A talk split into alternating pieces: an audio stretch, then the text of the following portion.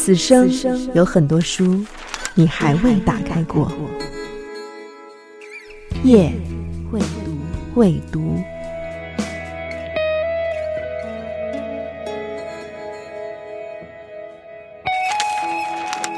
未读推荐《楚汉大梦》。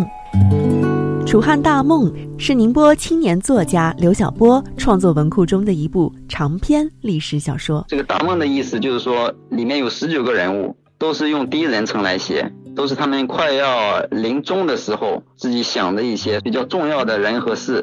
《楚汉大梦》运用了现代小说的写作方式，讲述了张良、韩信、刘邦等十九个人物不同的内心独白。之所以采用这种方法，就是觉得读《史记》的时候，那一个个人物。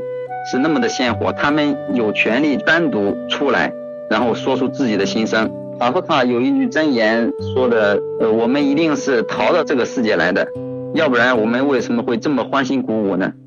所以我觉得每一个人就是一个世界。我觉得小说的最高目标是创造世界，呃，不是塑造人物或者单纯的讲一个故事。